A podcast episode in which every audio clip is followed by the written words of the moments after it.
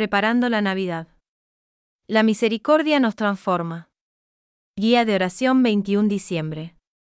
Oh llave de David y cetro de la casa de Israel, que abres y nadie puede cerrar, cierras y nadie puede abrir, ven y libra a los cautivos que viven en tinieblas y en sombras de muerte. Reflexión.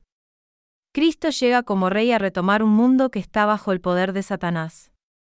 Él tiene la autoridad y el poder para liberarnos de la esclavitud del pecado y las tinieblas. Y por su resurrección, lo sigue haciendo hoy día. Él quiso dejarnos la confesión y la Eucaristía para llevar a cabo esta labor siglo tras siglo. Los sacramentos tienen el poder para sanarnos y transformarnos. Es el poder de Cristo resucitado que actúa por medio del sacerdote.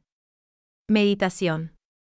Creo en verdad que Jesús puede darme una vida plena o veo esto como una realidad lejana, como si Dios solo hiciera grandes cosas en la vida de otros. ¿Por qué creo esto? ¿Me he confesado durante este tiempo de Adviento? ¿Qué me impide ir a la confesión si es un lugar de renovación y sanación, y no un lugar de castigo? Si ya acudiste a la confesión, puedes pedirle a Dios que te revele las áreas de tu vida que aún están en tinieblas. Oración. Jesús, tú eres la llave que abre la puerta a la libertad plena y nos saca de las tinieblas del pecado y la ignorancia.